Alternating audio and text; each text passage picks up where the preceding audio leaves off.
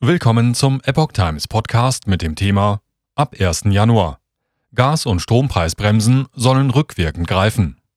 Ein Artikel von Epoch Times vom 23. November 2022. Die von der Regierung geplante Gaspreisbremse für Haushalt und kleinere Unternehmen soll schon ab Januar greifen. Gleiches gilt für die Strompreisbremse.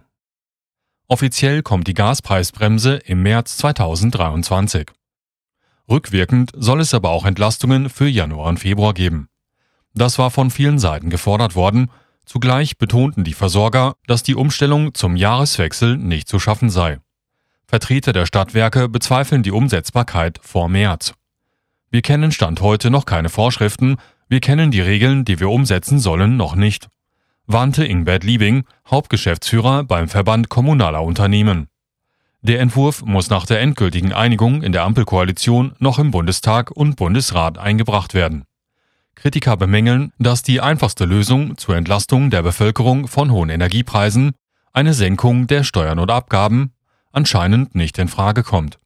Damit könnte auch der bürokratische Aufwand für die Verwaltung der Gas- und Strompreisbremse vermieden werden. Welche Kosten entstehen? Für die Umsetzung der Preisbremse für Erdgas und Wärme fallen laut Gesetzesentwurf 546 Milliarden Euro in den Jahren 2023 und 2024 an.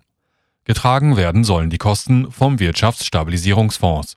Für die Strompreisbremse werden die genannten Kosten noch berechnet. Finanziert werden soll diese Maßnahme zum Teil durch die Abschöpfung eines Teils der Gewinne von Stromproduzenten, die es ohne die Energiekrise nicht gegeben hätte. Wie diese Übergewinne jedoch kassiert werden sollen, ist ungewiss die Preisbremsen. Die Gaspreisbremse gilt laut Gesetzesentwurf bis Ende April 2024.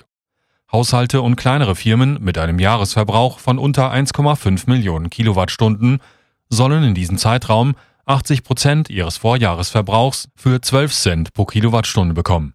Für Fernwärmekunden gilt ein gedeckter Bruttopreis von 9,5 Cent. Für den nicht gedeckelten Verbrauch werden die vertraglich vereinbarten Preise fällig. Die Strompreisbremse funktioniert analog zur Gaspreisbremse. Auch hier sollen im März rückwirkend die Entlastungen für Januar und Februar angerechnet werden.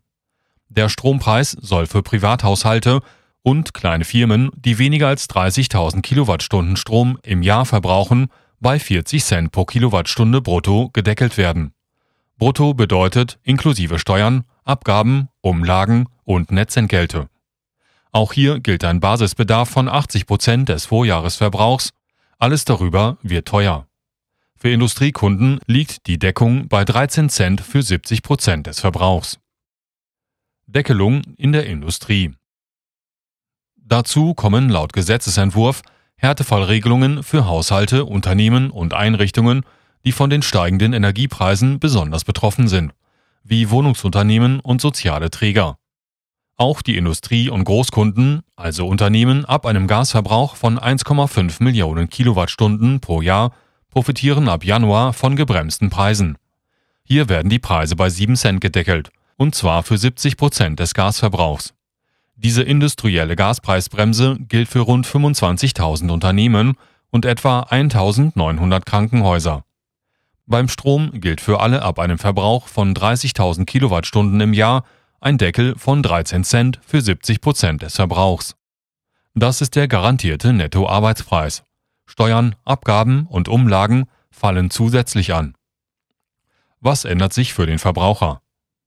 Günstiger wird es nur bedingt. Es wird lediglich der Preisanstieg gedämpft. Die Preisbremsen sollen die steigenden Energiekosten und die schwersten Folgen für Verbraucherinnen und Verbraucher sowie Unternehmen abfedern, steht im Gesetzentwurf.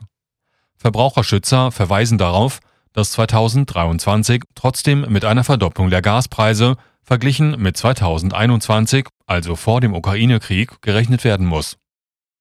Sie fordern daher neben Härtefallregelungen einen gesetzlich geregelten Aufschub, wenn jemand die Rechnung nicht zahlen kann. Somit könnte dem Kunden dann nicht einfach die Gas- oder Stromlieferung verweigert werden.